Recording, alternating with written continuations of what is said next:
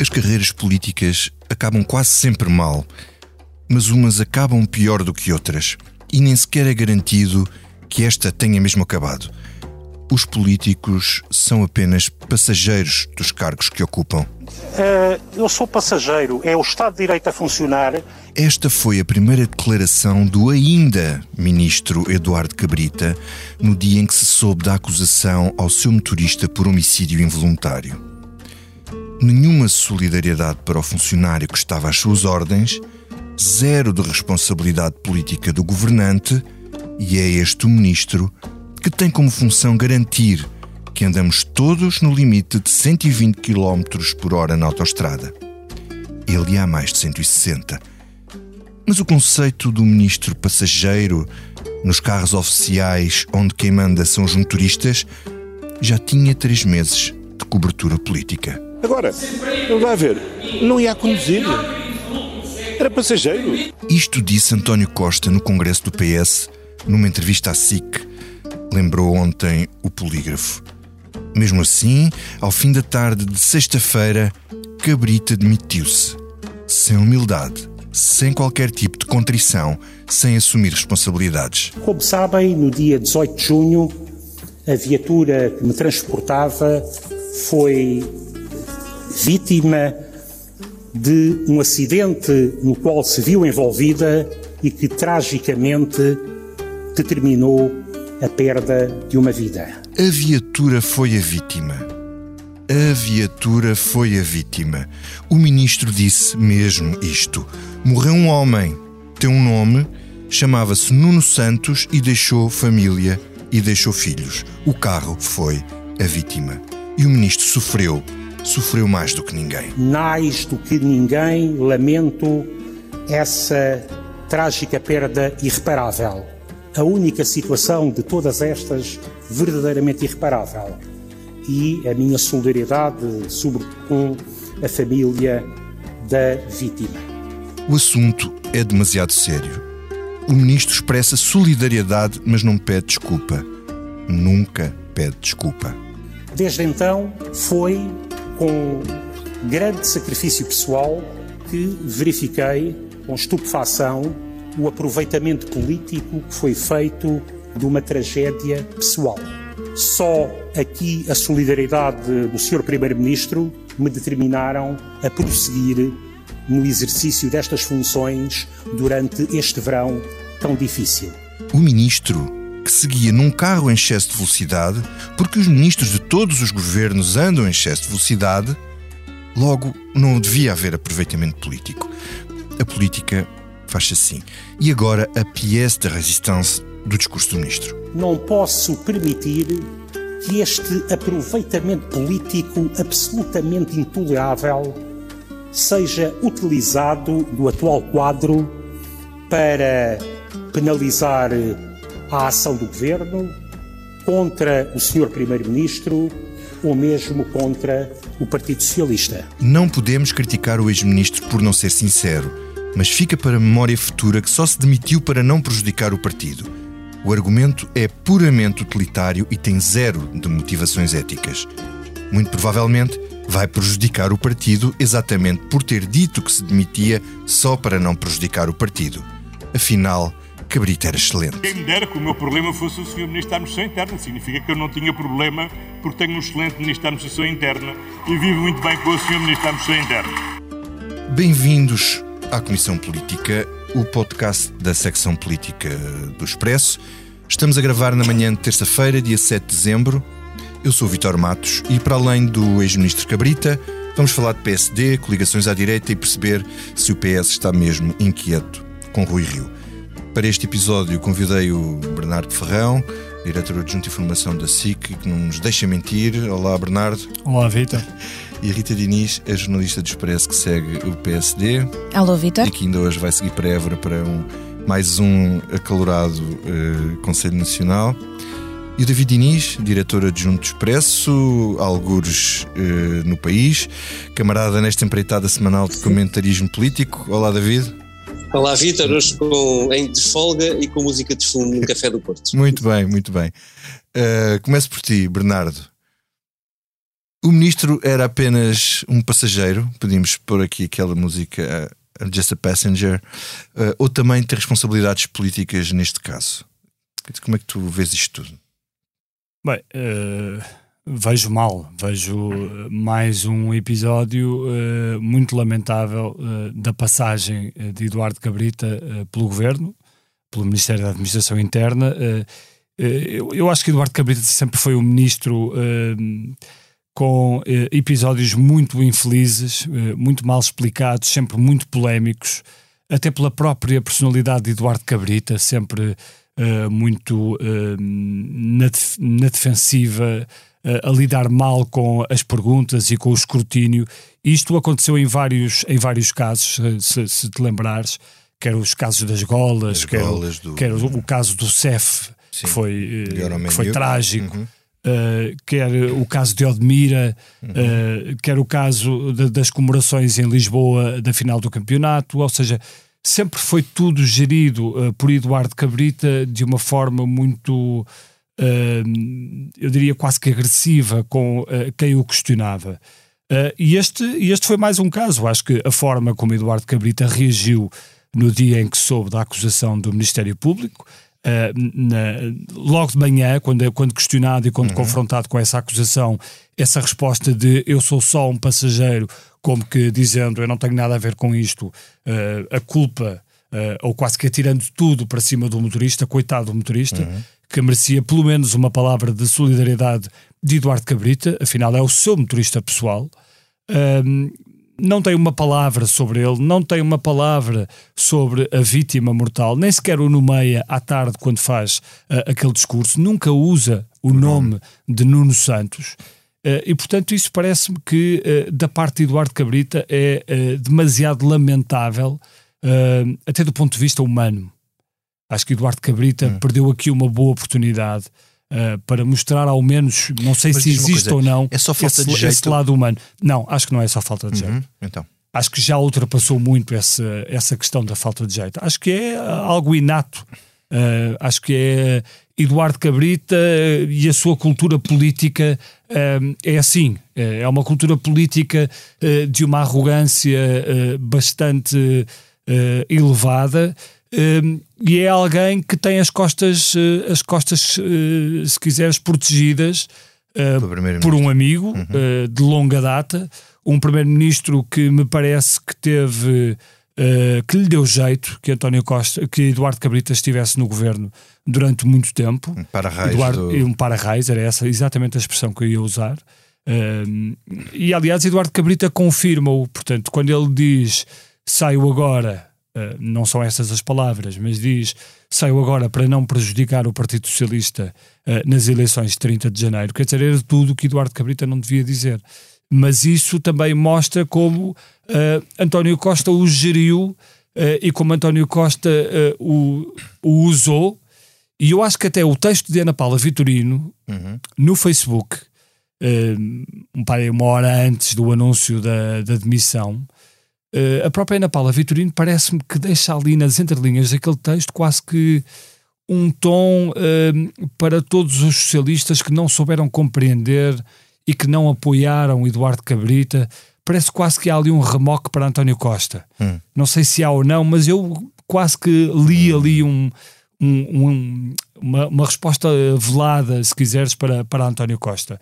Mas no fundo, quer dizer, não podemos só acusar Eduardo Cabrita porque há um responsável maior nisto tudo que é António Costa hum. e António Costa de facto uh, deixou que Eduardo Cabrita fizesse isto tudo ao longo de todo este tempo que Eduardo Cabrita esteve no governo. Hum, isso é uma boa dica para passar aqui ao David.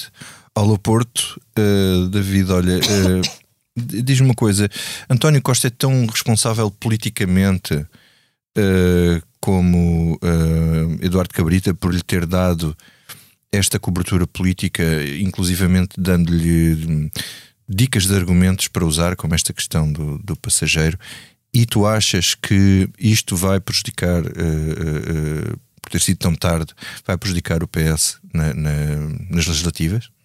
Acho que, é, acho que é inevitável que António Costa seja responsável politicamente pelo que aconteceu até aqui com, António, com, com Eduardo Cabrita, na medida em que o próprio António Costa uh, no momento em que aceita a sua saída, dá por bom uh, oficialmente o, uh, o argumentário de Eduardo Cabrita de que valia a pena ficar à espera de, do resultado da investigação do Ministério Público para saber se tinha condições para ficar no governo. A mim parecia-me muitíssimo difícil argumentar que Eduardo Cabrita tivesse essas condições para ficar, um, sobretudo, eu não vou dizer por causa do acidente, mas sobretudo a partir do momento em que uh, a primeira comunicação do Ministério após esse acidente é uma comunicação que responsabiliza única e exclusivamente o trabalhador por aquilo que aconteceu. Agora, Pita não saber ou não ter uma noção uh, de, de a que velocidade é que o carro ia, mas parece-me que politicamente é insustentável. Deixa-me colocar aqui uma questão para, para passar aqui à, à Rita Diniz. Uh, eu, eu, houve uma, um, um, uma altura em que fiz uma reportagem daquelas que nós fazemos, que é passar tipo uma semana com o ministro. E eu passei uma semana com o Ministro da Administração Interna, uns, uns dias. Não. uh, teria sido com certeza mais agitado ou divertido, porque foi com o Miguel Macedo. E na altura. Não teve um, fim, um fim melhor. Pois, mas aquilo sendo antes do fim, ainda não, ainda não havia esse caso. Uh, na verdade, andei com ele no carro uh, e ele nunca passou os 120 km por hora. Porque tu ias dentro do carro. Exatamente. A questão é, eu duvido que ele andasse sempre a 120 km por hora na autostrada, Acontece é que tinha um jornalista dentro do carro e não ficava bem ao Ministro da Administração Interna, que tem que zelar pelos limites da velocidade, ter um jornalista a escrever que o Ministro andava a 180 ou 200 ou 150. Uh, eh, ou seja, tu achas que o Ministro tem essa hum, obrigação ou uh, quando não cumpre os limites deve assumir uma responsabilidade? uma, uma culpa? Uh, Obviamente que, que, deve assumir, assumir uma culpa, mesmo. Aliás, eu acho que a questão dos limites de velocidade acaba por ser. Sim, se calhar vou dizer um grande disparate, mas acaba por ser acessória, porque a culpa teria sempre que ser assumida uh, por Eduardo Cabrita e não o foi. Portanto, essa questão fica. Quer dizer, é, é óbvio que a partir do momento em que há uma regra Uh, há uma lei, há uma regra, e Eduardo Cabrita, enquanto ministro, que tem que dar o exemplo para cumprir uh, essas leis, uh, não o faz. obviamente que aí a culpa é totalmente, totalmente acrescida e poderia ser motivo mais do que suficiente para vir assumir essa culpa e vir dizer que errou. Mais do que isso, quando acontece o que acontece, se, eventualmente, se tivesse dentro dos limites da velocidade e tivesse acontecido o mesmo, tinha que assumir essa culpa estando ao lado do condutor, estando atrás, estando, tinha que assumir essa culpa e não, não o fez e mostrou toda essa arrogância que o Bernardo há pouco dizia. E muito bem, durante todo o processo foi uh, de uma arrogância que manchou totalmente a sua imagem que já vinha muito debilitada e obviamente que o que aconteceu foi António Costa usá-lo e fazer gato de sapato uh, do, do, seu ministro e amigo e usou-o para, para, para se proteger a si próprio num governo já, já fragilizado, já que estava ali um elo mais fraco, que já estava habituado a levar tanta pancada, era só mais uma. Deixa-me deixa só dizer uma coisa, eh, Vitor. Eu acho que, que nós não podemos ser cínicos a analisar este caso. Uhum porque a questão da velocidade, quer dizer, é Todos uma questão, nós violamos é uma questão a... fundamental, é mas uh, toda a gente viola a, a velocidade. Uh, Embora, eh, quer dizer, eu acho que hum, houve aqui também alguma imprudência da parte do próprio Eduardo Cabrita e de outros ministros, porque a seguir a toda esta história, a, eh, a reportagem da SIC da Conceição Lino uhum. a, eh, apanhou o próprio Eduardo Cabrita e outros ministros, todos, inclusive o Primeiro-Ministro, em excesso de velocidade e em velocidades altíssimas. E, portanto, acho que podia ter havido algum cuidado, mas passando isso e dando por, por dando por uh, aceitável, se quiseres, aqui entre grandes aspas, que todos os ministros uh, cometem excesso de velocidade. Eu acho que o problema aqui não, não é isso. O problema aqui é a gestão que Eduardo Cabrita fez Exato. de todo este uhum. caso. Uhum. E a gestão é que foi muito má. Uhum. No próprio dia do acidente, uh, e acho aquele que o David, comunicado, o, primeiro comunicado David estava a falar nisso, sim. Quer dizer, aquele comunicado é, é, é lamentável, porque o comunicado, primeiro, diz uma coisa que não é verdade. Que é que não havia que era sinalização. a questão da sinalização que a Brisa depois foi uhum. desmentir o ministro. E depois a, a, primeira preocupação daquele comunicado é atirar as culpas para o trabalhador, para o trabalhador morto. Uhum. Quer dizer, e acho que o ministro não pode, não pode fazer é, isto, é, porque é a questão aqui. Deixa-me passar ao David, porque o David é está ali a fazer sinais. É a, questão de, é a questão da responsabilidade política a questão do exemplo Sim. que tu dás. E a questão do exemplo. Era a questão que eu ia levantar. A questão do exemplo é, é fundamental, porque, Sim. quer dizer, o ministro Eu sei, este episódio é todo lamentável e acredito que Eduardo Cabrito tenha passado muitas noites em branco, porque, coitado de Eduardo Cabrita, o seu carro estar envolvido uh, num acidente destes, de alguém que morre, que deixa a família. Quer dizer, isto é tudo muito mau, é tudo muito trágico. Mas depois, o problema aqui começa logo. O problema aqui, se quiseres, não é bem o acidente, é o que se faz. Estou a falar do ponto de vista político. É o que se faz depois do uhum. acidente. Uhum. Aí começa o problema uhum. todo. Deixa e mais uma vez mostra, porque é no fundo é uma repetição daquilo que Eduardo Cabrita tem feito. Tem é, um padrão, é um padrão. É o padrão. David, diz uma coisa: isto, isto, não é uma coisa que afasta ainda mais as pessoas dos políticos para acharem que os políticos têm um tratamento e um, estão num patamar diferente para cumprir as regras do que nós Sim, e, e, acho que não é, acho que neste caso em particular também de António Costa, ou seja, eu, eu acho que não há, António Costa tem conseguido ao fim de seis anos de, de governo, eu acho que no essencial ele preservou os indicadores dos estudos de opinião assim o dizem, uh, o, o, essencial da sua boa imagem pública. Isso é, uh, isso é relevante. Agora, casos destes ajudam muito pouco o Primeiro-Ministro e ele é corresponsável, sobretudo na medida em que ele aceita que o seu Ministro da Administração Interna aguarde o resultado da investigação do Ministério Público para uhum. assumir ou não uma responsabilidade política. política a responsabilidade política não é responsabilidade jurídica é responsabilidade política. É, são, são matérias completamente diferentes. E tudo leva a crer, até pela maneira como este caso teve desfecho, que se o motorista de Eduardo Cabrita não fosse dado como culpado e o único culpado uh, juridicamente falando fosse o trabalhador por ter sido imprudente, que Eduardo Cabrita estaria no governo e continuaria no governo. Quem sabe para além dele. Daí que sim, a responsabilidade política ficaria, ficaria e fica com, com o próprio Primeiro-Ministro também. Uhum. Rita, tu achas que o Rui Rio pode usar isto na campanha? Achas que ele, daquilo que tu conheces e que sabes, achas que é algo que ele oh, Victor, possa antes usar? Dá-me só um segundo, se, oh, Rita, se me permitires. Uhum. É, é que eu acho que vale a pena acrescentar o seguinte.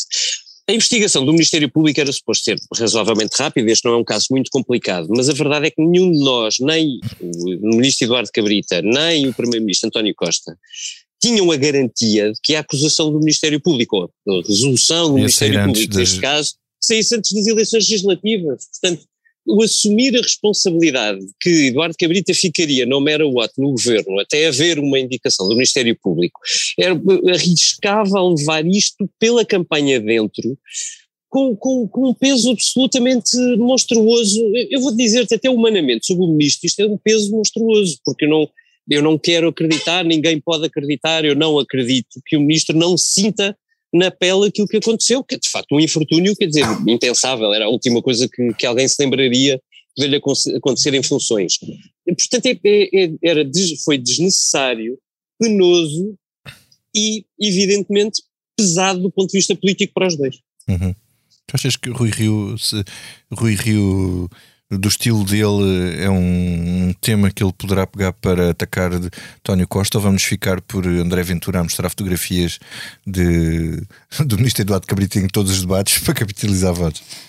Eu diria que talvez não, não seja, não vá ser um tema que vá ser muito falado. Quer dizer, já foi, já, já, já está. Apesar de ter sido muito penoso e, e demorado e um processo uh, complicado, uh, já está. Não me parece que vá, que vá ser muito usado em campanha.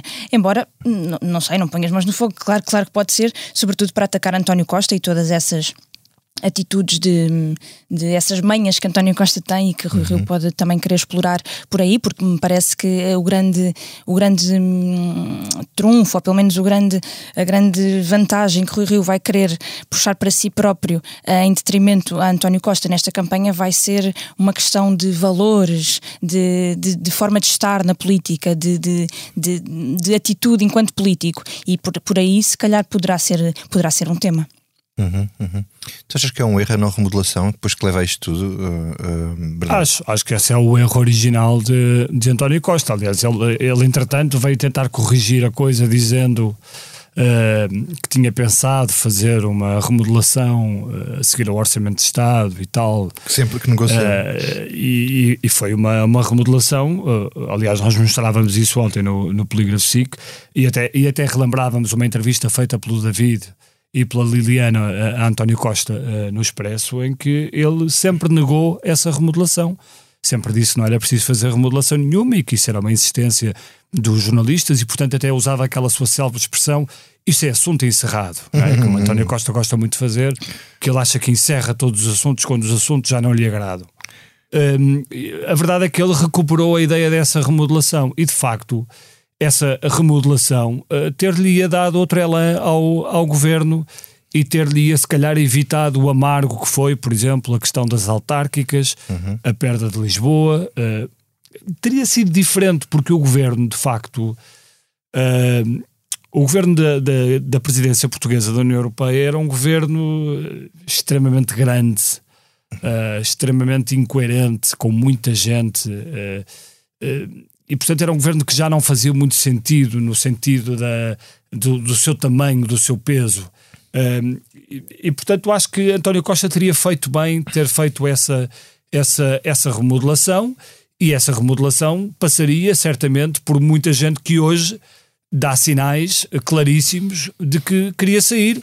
Uh, nomeadamente Augusto Santos Silva, que disse ao Expresso que gostava de voltar à universidade e depois percebeu que meteu a pata na poça e teve que vir corrigir. Francisca Van Dunham, uh, desculpa interromper, disse o mesmo e agora mesmo acumula duas pastas. E, e, agora, quer dizer, que é uma coisa que até dá vontade de rir, esta, esta remodelação que assistimos no último fim de semana que sai o Eduardo Cabrita e a Van Duren ocupa, ocupa duas pastas quando ela tinha dito há, há 15 dias que tinha combinado com António Costa que ia sair, quer dizer, mas é que isto dá um sinal de um governo que pronto, que parece que já, que já está a brincar connosco, que já eu sei que, que um ministro novo não ia para lá fazer nada, é óbvio, e portanto resolve-se a coisa dentro de casa. Mas ao menos podia-se resolver a coisa com um bocadinho com, mais brilho, quer dizer, no secretário de Estado, conhece lá o Walter Luís ou, ou a Patrícia Gaspar, quer dizer, não sei se eles podiam ou se queriam, mas uh, a forma como isto se faz, uh, e portanto, tu perguntavas há, há pouco se Eduardo Cabrita podia ser usado na campanha. Eu não sei se vai ser usado, o que eu sei é que é um Chrome muito fácil de usar. Basta, eu, basta levantar a fotografia dele e a fotografia dele representa todo o modelo de governo, eh, toda uma forma de estar na política, eh, a política dos amigos, eh, lembra logo o Family Gate, lembra logo a falta de responsabilidade política, o, o compadrio, se quiseres, a forma como se ajudam uns, uns e outros e se encobrem histórias muito difíceis muito, e, e que dificilmente às vezes são escrutinadas porque não dão respostas. Portanto, eu não sei se vão usar, mas uh, se quiserem usar, é fácil de usar. Uhum. E o próprio Eduardo Cabrita deu o argumento perfeito para isso, quando disse que, que sai agora para, para não, não prejudicar, prejudicar, o PS eleitoralmente, Exato. não é? Pois, Portanto, mas eu acho que. Eu acho que, que, Deixa passar, David, David o que é que, que isso está disto? feito, esse, esse uhum. prejuízo. A é? remodelação não. devia ter sido feita, se não, uh, uh, o pecado original aqui é, é a remodelação não ter sido feita a tempo. Sim, parece-me. Eh, a posteriori é sempre fácil de, de dizer, mas também é verdade. É, mas não é bem a posteriori, David, porque na altura toda a gente falou que, da importância Pronto, da remodelação. Eu estava a acrescentar isso. Uh, nós passámos meses a falar claro. sobre qual era o timing certo para, para a remodelação e muitas notícias foram escritas uh, com, com base em, em em declarações de, de, dirigentes do Partido Socialista que, diz, que, que, diziam, uns em on, outros em off, em on chegou a dizer o Carlos César, um, que era bom que fosse mais cedo do que mais tarde, e portanto é, é evidente que António Costa perdeu ali uma oportunidade, eu acho que também António Costa nunca contou perder a Câmara de Lisboa, eu acho que esse foi o fator, provavelmente o fator mais importante na, na, política portuguesa deste ano, que foi uhum. a derrota imprevisível que, que, funcionou um bocadinho como um dominó, se quiserem. Uhum. Um, agora, dito isto, é muito tarde para estar a falar no, na remodelação que era para ter chegado e não chegou. É, é quase absurdo de ver António Costa agora a dizer que, que vai ter um governo mais pequeno e que devia ter feito uma remodelação logo a seguir ao orçamento leva-me a crer que se era esse o timing que António Costa tinha previsto, que, que João Leão não, seguramente não ficaria no governo porque se era a seguir ao orçamento, a única justificação para o adiamento para depois dessa data era, era uhum. que o seu Ministro das Finanças teria que ficar até à final dessa discussão. Eu acho, eu acho que há aqui um erro base, que é, uh, além dessa coisa da não remodelação, uh, eu acho que António Costa achou que deitando abaixo o governo tinha as eleições ganhas. Só que aí eu acho que há um erro de cálculo que é Rui Rio. E António uhum. Costa negligenciou, se quiseres, não valorizou um, o facto de Rui Rio poder uh, ter aqui um valor uh, que António Costa achava que não tinha, mas que pode vir a ter. Uh, e esse valor foi, se quiseres, acrescentado foi, foi subiu na escala uhum. depois de Rui Rio ter, ter ganho as eleições diretas de, sim, que lhe deram aqui um elan. Hum, isso é um bom ponto para nós e passarmos. Isso, e isso acho que é um erro de cálculo da parte de António Costa. É uma boa ponte para passarmos agora aqui ao outro tema. Deixa só perguntar ao David uhum. esta parte e pegar no que o, o Bernardo está a dizer. Uh, o José Luís Carneiro foi à TSF dizer que o PS não está inquieto com a vitória de Rui Rio a responder à, à, à vossa história, à tua história e da Rita desta semana, onde vocês titulavam que o PS está inquieto com a vitória de Rui Rio, porque uh, uh, afinal uh, o líder do PSD ganhou Elan com, Só com o facto as eleições de Luís Carneiro internas. vir responder já mostra, é, mostra alguma inquietude. Inquietude, é? exatamente. Mas um, tu achas que o PS tem razões para estar um, preocupado? Tem, tem evidentemente razões, porque quando, quando ao fim de seis anos de governação, em cima de uma pandemia, um, depois de ter perdido a Câmara de Lisboa, quando aparecem eleições, eu, eu, aí talvez seja a única coisa de, que não tenho muita certeza de concordar com o que o Bernardo disse, eu não, não, não tenho a certeza que António Costa tivesse sequer tido uh, vislumbrado que viessem eleições, eu acho que ele foi simplesmente surpreendido com com o, o evoluir da, das negociações do orçamento e com a maneira como o PCP se colocou nelas, hum. um, o que me parece é que há, uh, a partir do momento em que isso se torna inevitável, uh, tudo o resto se torna muito imprevisível. Aliás, tão imprevisível que, quer dizer, quem é que acreditava ou quem é que achava que o Rio ia ganhar as eleições internas? Quem é que achava que, que ia ganhar daquela maneira? Não é? Que nós sermos surpreendidos numa noite com uma vitória contra aparelho, contra comentadores, contra, eh, contra expectativas. Basicamente, o ponto dos comentadores também era as expectativas. É? Um, e, eh, e, e a isto junta-se uma série de outras coisas, não é? Não, não, não, ninguém contava chegarmos ao Natal outra vez a apertar medidas da, da pandemia e o governo a medir tudo para não ir para não, para não uhum. chatear as pessoas com mais um Natal fechado, mas ao mesmo tempo a, a, a, voltar a impor restrições e testes para tudo e mais alguma coisa sem que, um, se, quer dizer, depois de estarmos todos vacinados, ninguém imaginava que aparecesse uma variante, ninguém... Eu só digo um, isto porque há uma entrevista ao Expresso, David, de, de António Costa, uh, que salvo erro, acho que foste tu que fizeste também, na revista, em que António Costa é questionado exatamente sobre o Orçamento de Estado, uh, no verão. Uhum. E ele Sim. diz: se o orçamento não passar, portanto, isso é um presidente, isso é um problema que passa para, para o uhum. Presidente da República. Portanto, logo ali, se quiseres, ele já antecipa o cenário das eleições. É a primeira vez que o faz. Portanto, António Costa sabia que esse cenário estava em cima da mesa. É ele que põe esse cenário em cima da mesa. Portanto, ele já tinha. Pois, é sempre imprevisível, eu percebo claro o que, que é imprevisível, não, mas há... não, não, tenho, não tenho muita certeza que António Costa uh, Sim, claro. Ele também no orçamento. Visível, ele... Sim, e, que, e que o PCP uh, se fizesse pressão, difícil na, na, negociação, fugisse dali. Uh, o bloco era, era evidentemente descartado, portanto, eu, acho que fugiu do controle. Hum. E lá está. E, e voltando à intranquilidade. O problema é que quando, as, quando os dados essenciais fogem de controle, o jogo torna-se imprevisível. Uh, e, uh, estas são, eu, eu, dizia isso ontem numa conversa com, com, com o Paulo Baldaia no, no Expresso da Manhã, eh, das eleições legislativas, muitas que nós já vimos e, e seguimos e cobrimos e, e, e sempre com atenção, estas são Uh, sem dúvida, aquelas que têm mais fatores de imprevisibilidade. E, e, quando nós escrevemos, eu e a Rita, aquele texto, evidentemente falámos com muita gente, ouvimos muita gente também, que foi às televisões, uns mais discretamente, outros menos, um, durante a semana, e, e, a verdade é que a, a nota, uh, a nota base de todas as conversas é ninguém faz a menor ideia como é que estas eleições acabam. Acaba. Uh, e a vitória de Rui Rio, na maneira que aconteceu, evidentemente, uh, só torna esse, esse jogo mais imprevisível. E acho que mais imprevisível por ser Rui Rio. Rui Rio. Se fosse com Paulo Rangel, pelo menos as contas que fazem algumas, algumas figuras do Partido Socialista com quem, com quem se, se vai falando de vez em quando, eu acho que as contas que são feitas. Polarizava é que, mais direita-esquerda é, e. O, com o Rui Rio é mais, mais imprevisível. Percebe-se menos Com o Rui Rio é mais imprevisível. Rita, porque tu, Rui Rio tu, ocupa, se quiseres, também ali uma boa parte do território Sim, de António Costa. se fosse para o Rangel, a dúvida era, não era se Costa ganhava ou não, era qual era a dimensão da vitória de Costa. E agora, se calhar, adensa-se mais essa dúvida. Rita, tu hoje vais eh, para Évora cobrir o Conselho Nacional do PSD. Uh, temos uh, a questão das listas, que Rui Rio colocou dois pressupostos, a lealdade e a competência para as fazer. Vai haver uma varridela, mas as listas vão ter que passar no Conselho Nacional em todo caso e vão-se discutir também as coligações. Rui Rio põe a hipótese de haver uma coligação com o CDS e com o PPM. Podes explicar-nos qual é o quadro daquilo que se vai passar?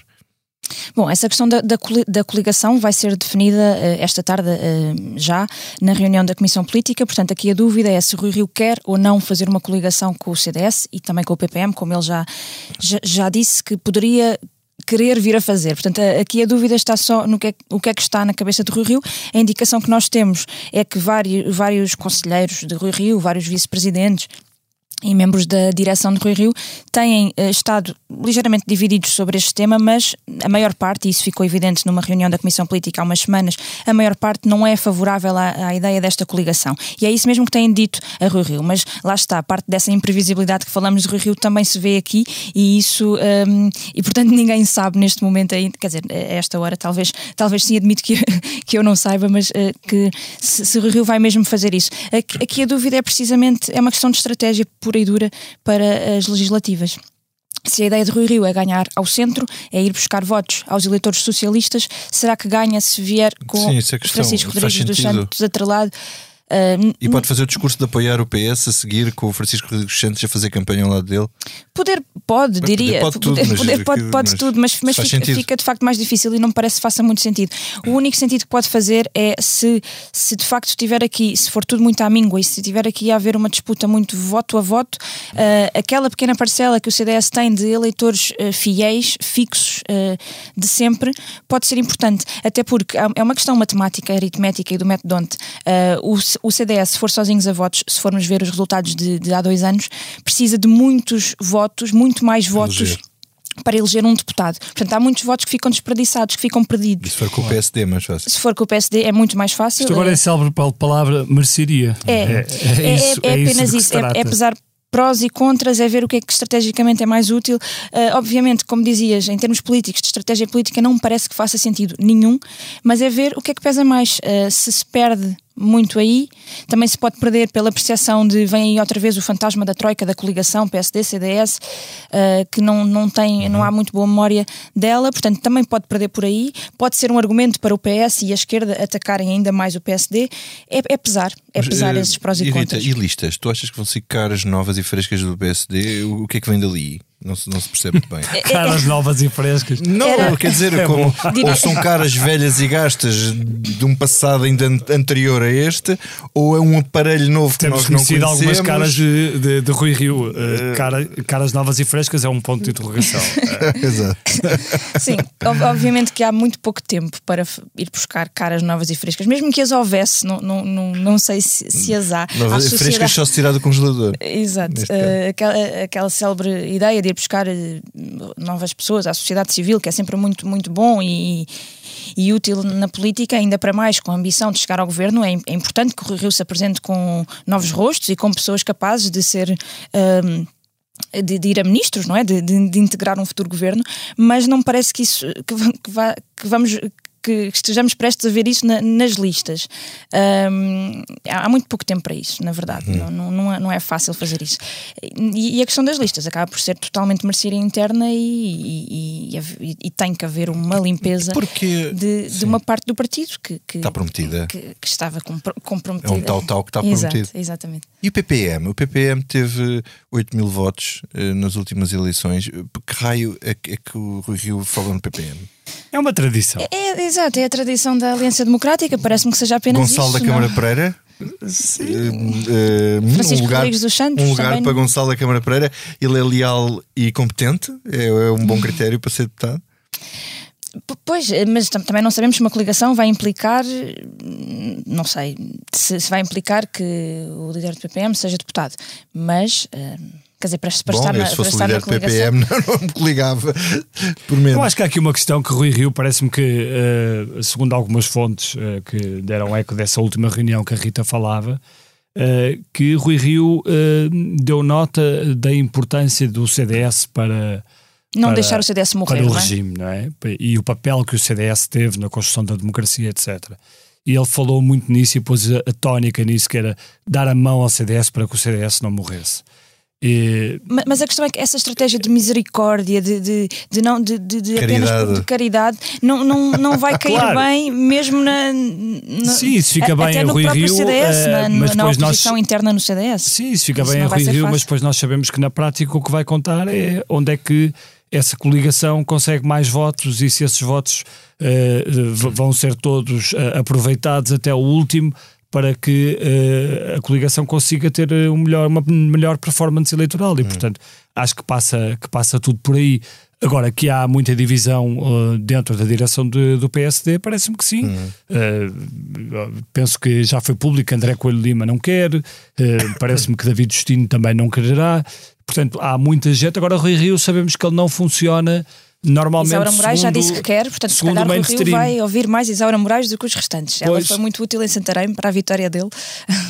Estou a brincar. Eu não É, sei, obviamente eu- que está É muito verdade. dividido. Eu tenderia, Sim, sim, eu foi. tenderia a achar, por aquilo que o Rui Rio foi dizendo, tenderia a achar que o Rui Rio é capaz de fazer uma coligação com, David, com o CDS. David Eh, Barriga de Aluguer, eh, Barriga de Aluguer do CDS, para salvar o menino, Rio Chicão é um bom ticket político ou é um Não, e ticket se ganhar as eleições, imagina eh, depois como é que vai ser o governo, porque o governo terá então o CDS. Francisco Francisco Rodrigues Santos, Santos, Ministro da Ministro da Defesa. Defesa. Rodrigues Santos, pronto, tem o currículo do Colégio Militar, não é? Sim. Eh, Do colégio para o Eu, eu acho que há muito, vamos ser realistas, há muito pouco de caritativo nisto, não é? Eu acho que era, era a Rita que escrevia na, na edição de sábado do Expresso, que há, que no PSD se fazem contas aos votos desperdiçados no CDS, nos círculos onde o CDS Ah. já não consegue eleger. Não é caridade, é lucro. é a procura de lucro. Ah, ah, isto é tudo utilitário, quer dizer, nós falávamos do, do utilitarismo, acho que eras tu, uh, Vítor, que falavas do utilitarismo de, de- de António Costa.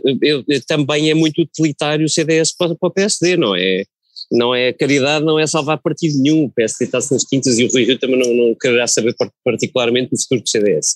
Pode-lhe ser útil, ah, assim como ele gosta muito, isso também tem um, certo- um certo grau de utilidade, ah, de aparecer com, ah, com, com uma opção que é dele contra, ah, contra intuitiva, se- de, de algum modo, e contra a expectativa geral. Ele gosta de, ele vive muito disso. Rui Rio cria uma imagem de que é desprendido, de que é ah, de que não, não, não liga ao diz que diz, e eu acho que aí ah, também há um argumento que pode empurrar Rui Rio para isso. eh, isto tem graça porque eu e a Rita discutíamos na sexta-feira qual era o título que se fazia para, para, essa, para essa notícia que ela, que ela escreveu. E, e mérito à Rita, no, no meu, eh, há, há qualquer coisa que, que dizia à Rita que no fim Rui Rio vai acabar a fazê-lo. A, a mim hoje também. Eh, há qualquer coisa que me diz, e eu acho que é ser do contra, sobretudo, e essas pontinhas, que no fim de contas acabam por ajudar. Uhum. Vamos passar então ao que não nos sai da cabeça? Bernardo, começo por ti. O que é que não te sai da cabeça? Eh, não é, quer dizer, eh, não me sai da cabeça, eh, se calhar talvez seja um pouco exagerado, mas eh, pareceu-me bastante interessante que ontem o Supremo Tribunal de Justiça tenha confirmado a condenação de André Ventura por segregação racial, eh, num caso que, como sabemos, envolveu aquela família do bairro da Jamaica, no Seixal. Isto depois de André Ventura nos debates, eh, naquele debate com Marcelo Rebelo de Sousa, ter mostrado aquela fotografia do Presidente da República numa selfie ehm, com algumas eh, pessoas desse, A quem desse, ele chamou bandidos? desse bairro da Jamaica, a quem ele chamou bandidos, etc. E eh, o mais interessante e cómico, se quiseres, nisto tudo, é que agora André Ventura terá de pedir desculpas no eh, sítio exato onde eh, fez as ofensas, ou seja, terá que vir à SIC pedir desculpas terá que ir, julgo eu, à TVI, porque também fez o mesmo na TVI, e terá que usar as suas redes sociais sempre tão um, efervescentes, uh, terá que usar as suas redes sociais, quer a sua, quer a do Chega, também para fazer esse, isso esse não é inédito. desculpas. Nas televisões, isso não é inédito, não é uma decisão inédita? Eu parece-me que sim, eu não me lembro disso, disso acontecer. Agora, um, eu não sei se isto é assim tão prejudicial para André Ventura, porque como nós sabemos. Uh, tudo isto uh, dá exposição a André Ventura, que no fundo é o que uhum. ele quer. Uhum. Uh, seja mau, seja bom, quer dizer, uh, ele alimenta-se de tudo. Aqui no Expresso, e isto é, é mais. É, aproveita tudo para croquetes. É tudo para croquetes. É um linguagem. E isto é mais um, isto é mais um croquete. isto é mais um croquete. David, o que é que não te sai da cabeça?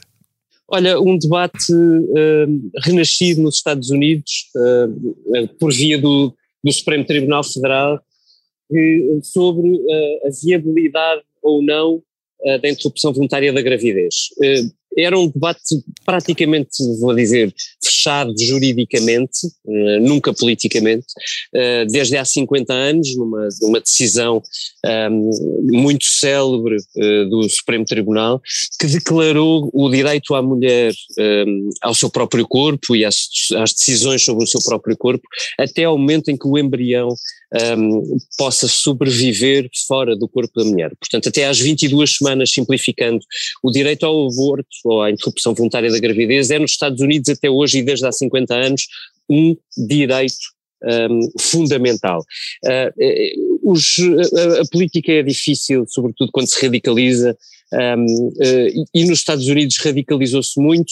Uh, a composição do Supremo hoje é, é ma muito maioritariamente conservadora, com juízes nomeados, uh, lembramos, na última hora por Donald Trump, para fazer uma claríssima maioria um, conservadora na, naquele que é o tribunal que decide sobre direitos fundamentais na América uh, e, e, de repente uh, com um caso e com uma estratégia que, uh, enfim, já já li e ouvi algumas coisas sobre, sobre o assunto nestes dias, uma estratégia que, um, que dura há 40 anos entre os conservadores como como impor a sua visão do mundo uh, à América de novo, nestes casos retrocedendo cinco décadas, o, o, novo Supremo acaba de reabrir essa, essa discussão uh, com argumentos, enfim, que me parecem bastante perigosos, uh, que dizem, uh, nomeadamente, que a mulher pode ter o direito, por exemplo, uh, não abortando,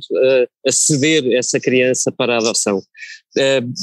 muito, será uma, uma enorme tempestade política nos Estados Unidos se isto se confirmar, coisa que só saberemos daqui a alguns meses, um, mas a verdade é que se os Estados Unidos decidirem que um direito fundamental pode ser decidido pelos Estados e não pela Constituição, uh, estaremos perante uma verdadeira revolução com impactos imensos na política americana. Uhum.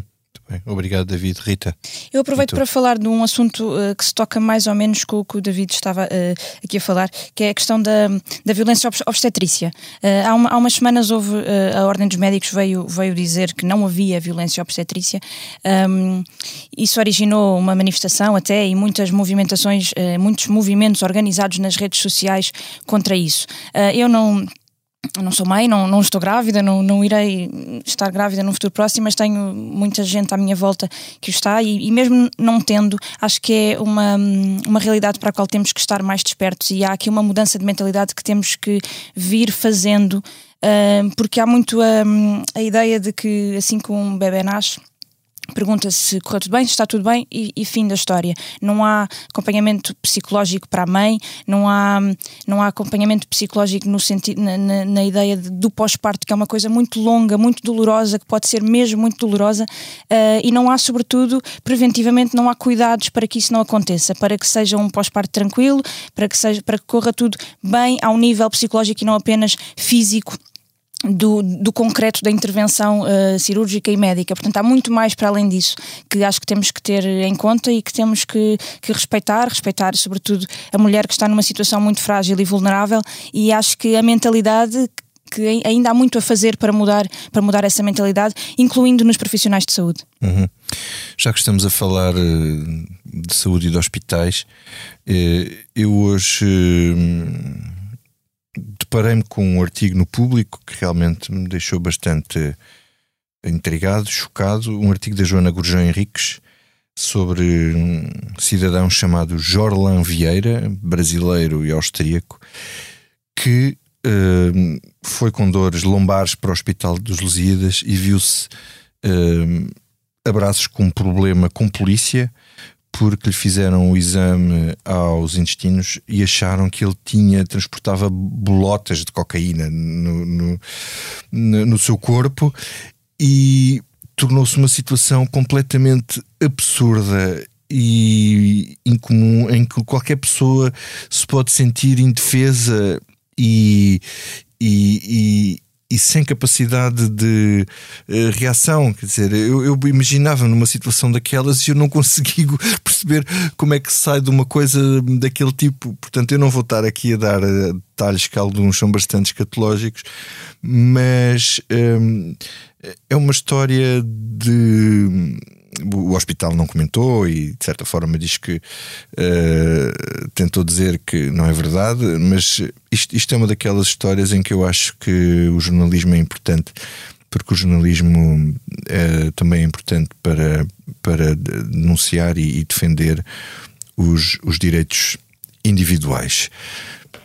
E assim hoje uh, chegamos ao fim e eu quero despedir-me desta vez com uma homenagem uma homenagem ao Pedro Gonçalves, eh, que morreu há três dias, aos 51 anos, demasiado cedo, mas não morreu nem morrerá a eh, música dele. Ele era o contrabaixista que formava os Dead Combo com o Todd Trips. Ele era o rapaz que nasceu no jazz, no Hot Club, onde foi parar até por acaso e que na dupla originalíssima dos, dos Dead Combo nos ofereceu ambientes e sonoridades absolutamente extraordinárias. Um mix entre o rock, o, o, o fado, a música africana, um, composições absolutamente originais. Os álbuns de Dead Combo são uma coisa nova, foram uma coisa nova. E, uh, por sinal, deu-nos também o genérico deste programa, que nos acompanha todas as semanas e que nos vai continuar a acompanhar. Pedro Gonçalves continuará connosco sempre que abrirmos a Comissão Política. Os músicos não morrem, a música fica-nos quando a alma não é pequena.